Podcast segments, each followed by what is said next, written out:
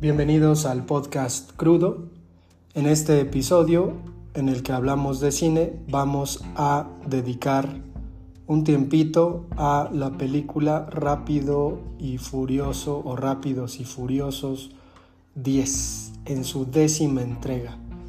Eh, hay que considerar que el cine a través de estas franquicias se ha convertido un poquito en ir a ver una especie de serie de películas en donde cada película se convierte en un episodio y en este caso pues llegamos al décimo que se nos cuenta es la primera parte del final, es decir, probablemente por lo que entiendo serán 11 películas y esta es la primera parte de 11 entregas, entonces estamos al borde de la conclusión de esta serie que a decir verdad yo he visto francamente algunas.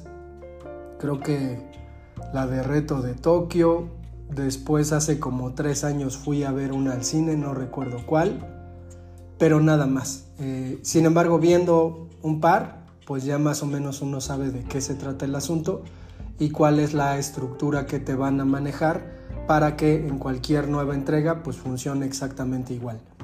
Con lo que yo no contaba era con llegar al Cine, hay que decir que en México hay dos grandes consorcios de cine que son Cinemex y Cinépolis. En este caso yo suelo ir al Cinépolis porque tengo mi tarjeta, bueno es de mi esposa, pero yo la uso. Y porque además los nachos de ahí pues son, son bastante buenos. El, queso está bastante bien.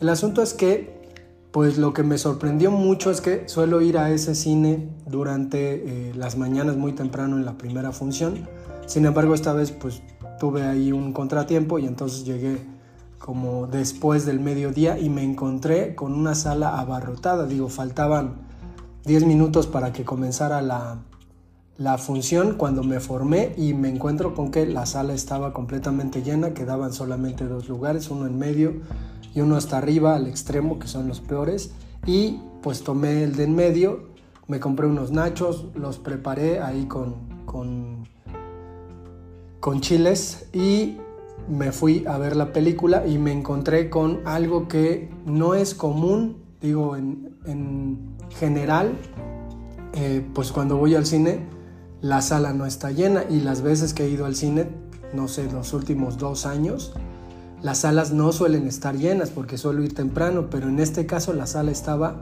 abarrotada. Además de decir que pues el consumo de cualquier chuchería que venden en el en el lugar es muy muy amplio, pues me, me pareció que me acerqué a cierto tipo de espectadores de películas que están casados con lo que les cuentan estas películas.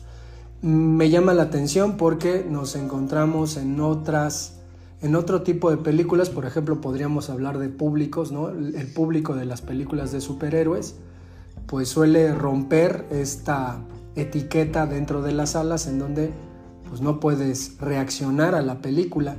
En este caso, los espectadores de las aventuras de Toreto no tienen ninguna reacción fuera de lo normal, es decir, algunos chistes que hay ahí, pero no, no hacen ninguna reacción. Sin embargo, me, encontré con que eh, algunas personas hacían referencia a ciertos easter eggs, a huevos de Pascua, a, cosas que supuse, pues ellos saben de las películas que han visto y que le preceden a esta entrega, que pues han sido nueve películas. Entonces, por ahí dentro de la estructura me pareció muy similar a Endgame. Eh, me parece que se ha encontrado una fórmula con respecto a estas entregas y creo que pues además Harry Potter que se, se hizo el final en dos películas, pues creo que por ahí, por ahí va el asunto, ¿no? Es decir, ya en Hollywood se encontró una fórmula, tenemos una saga, tenemos una franquicia y entonces el final te lo voy a dar en dos capítulos. Curiosamente yo recuerdo que las telenovelas en algún momento llegaron a eh, darse, por ejemplo, los domingos en el horario estelar, 9 de la noche, y era pues de llamar la atención porque tú veías la telenovela y normalmente los finales pues eran un viernes, ahí se acaban las telenovelas con el matrimonio de la buena y el bueno. pero de repente cambia la dinámica eh, de, de, marketing con respecto al final de una historia. Y en este caso, pues lo que hacen es presentarnos dos episodios que, pues francamente, van hacia exactamente lo mismo. Digo, nos encontramos con una especie de reinicio o una especie de el pasado que viene a cobrarse unas cuentas con este grupo de conductores que a decir verdad a mí personalmente me parecen superhéroes en auto y que precisamente su habilidad de conducción y sus autos pues le dan a estos personajes esta sobrehumanidad curiosa que pues está ahí. Creo que la, la película al final de cuentas cumple su cometido que es entretener a las personas, entretener a la masa. No es una película con, con ningún mensaje de carácter filosófico, aunque ahí debo meter mi cuña y decir que algo noté. Eh, como se trata más o menos de, de, analizar qué es lo que pasa, eh, me parece que esta película que llega a una gran cantidad de público contiene un mensaje, voy a decirlo así, de carácter religioso. Y no es un mensaje velado que uno tenga que interpretar, no, no, no, no. El mensaje está expuesto en las imágenes y en los diálogos de los personajes. En un primer momento, la película nos lleva hacia Roma y hay una situación en Roma donde se da la amenaza de que se pueda destruir al Vaticano. Entonces, esa es una primera alusión. Eh, suena medio extraño que, que yo haya tratado de hacer este, este análisis de la película, pero fue lo que encontré y desafortunadamente pues me toca muchas veces por el asunto al que me dedico, pues ver la película y hacer este tipo de relaciones inevitables. El malo de la película, que pues es, un malo muy caricaturesco, muy exagerado, eh, obviamente no puede ser de otra manera. Pienso mucho en este Javier Bardem que fue villano de el 007 en algún momento y que era un tanto amanerado y homosexual. Creo que este cuate Jason Momoa pues intenta un poco esta cuestión, ¿no? Es decir, pues encontramos un tipo muy amanerado, eh, aparentemente un psicópata, eh, enfermo de la mente por alguna situación que aparece en la película.